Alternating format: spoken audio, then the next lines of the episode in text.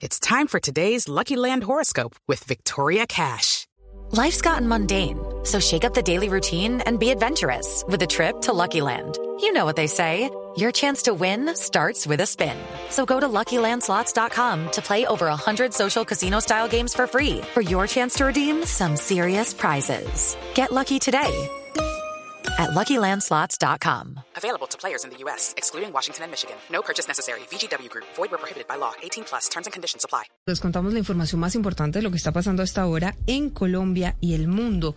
Siguen las voces internacionales en rechazo al atentado contra el helicóptero en el que viajaban el presidente Duque y varios de sus ministros.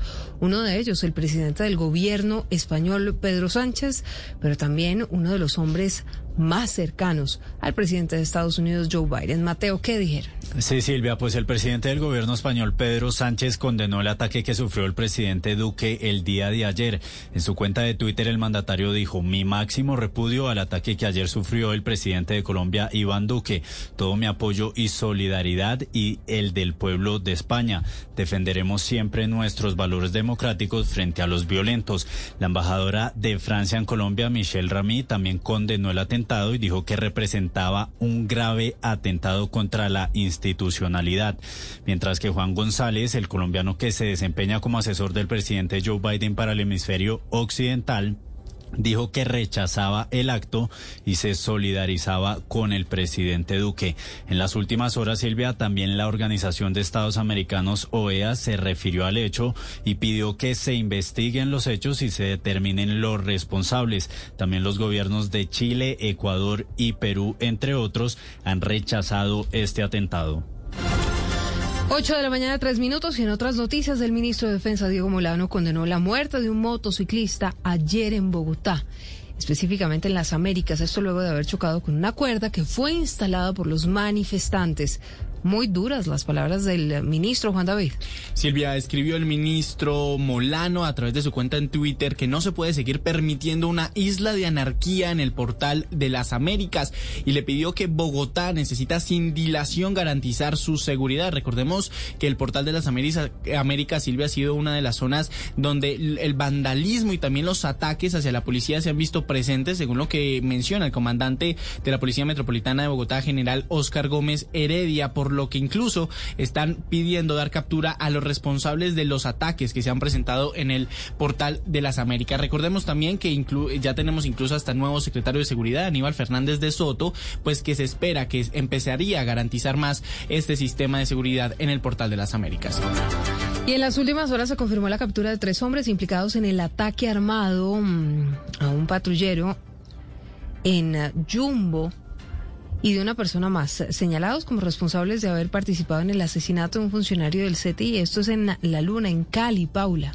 Los capturados son José Jaime Cabezas, alias El Negro James, Diego Luis Tascon, alias Dieguito y Sebastián Nauta, alias Sebas, por los delitos de homicidio en grado de tentativa por el ataque al patrullero Ángel Padilla en Desmanes, en el barrio La Estancia del municipio de Yumbo. Este fue uno de los puntos de bloqueo más fuertes en el Valle del Cauca que más enfrentamientos dejó como saldo por la muerte de uniformados y civiles. El ministro de Defensa, Diego Molano. Estos capturados son responsables de las lesiones personales a ese patrullero que pertenecía a la policía Metropolitana de Cali en el punto de bloqueo de la estancia de Yumbo. Estos capturados estaban al frente de ese punto de bloqueo en el barrio Juan Pablo II y que después de los bloqueos generaron desmanes, confrontaciones y afectaciones a los ciudadanos y a los miembros de la fuerza pública. También fue capturado el presunto responsable del homicidio a golpes del funcionario del CTI Freddy Bermúdez Ortiz en el sector de la Luna de Cali el pasado 28 de mayo. Ese día, recordemos, el funcionario del CTI disparó contra dos manifestantes dejándolos sin vida y los manifestantes a su vez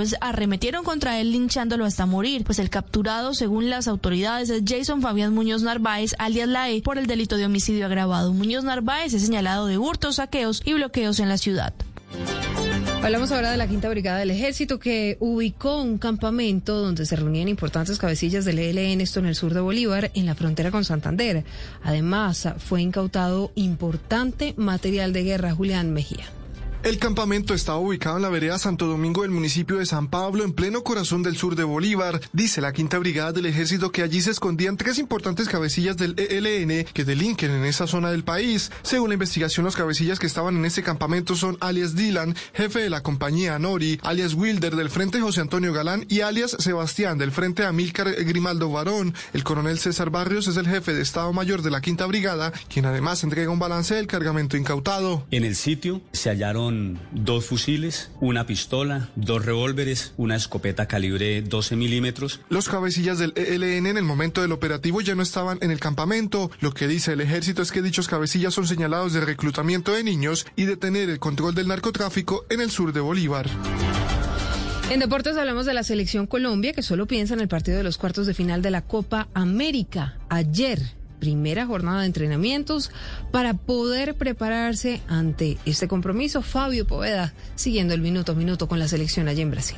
Hola, buenos días. La selección Colombia inició ayer en la sede del Fluminense Fútbol Club aquí en Río de Janeiro su preparación para el partido de cuartos de final del próximo 2 de julio. Aunque aún no se conoce el rival, el director técnico Reinaldo Rueda tiene una opción más disponible en la posición de lateral izquierdo. Luego de unos días intensos en los trabajos a su llegada, Fran Fabra manifestó que está listo para debutar. No, creo que eh, los primeros días eh, que llegué fueron importantes porque con el preparador físico eh, hicimos unos grandes trabajos en los cuales ponerme a punto fue fundamental, así que fueron tres, cuatro días muy intensos y, y, que ahora la verdad ya me siento muy bien para, para que el profe pueda contar conmigo. Colombia volverá a la sede del Fluminense Fútbol Club en la tarde de hoy para avanzar su preparación con miras al partido de cuartos de final.